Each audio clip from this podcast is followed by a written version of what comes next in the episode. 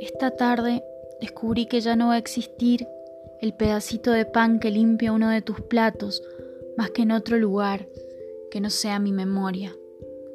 Y el perfume a mandarinas del patio me trasladó a nuestro recuerdo final. Se inundó mi retina mientras pisaba una de las puertas que alguna vez abrí de chica, viendo cómo muere el árbol que me sostuvo y el cadáver del rosal cada vez se pone más gris y yo cada día más vieja. Creo que nunca me vas a dejar de doler, porque lo último que hice mirándote a los ojos fue hacerte prometer que no te ibas a ir, como si tuvieras más fuerzas de las que dejaste en mi sangre.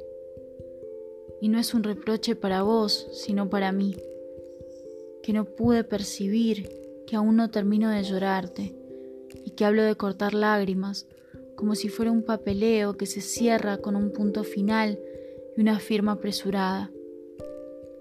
Que no se me va esa manía de meter lo abstracto en un archivero con las boletas y los recibos de sueldo. Que soy un poco como todos los demás. Pretendo que algún día culmine lo inevitable, lo que no se irá por más que ignore.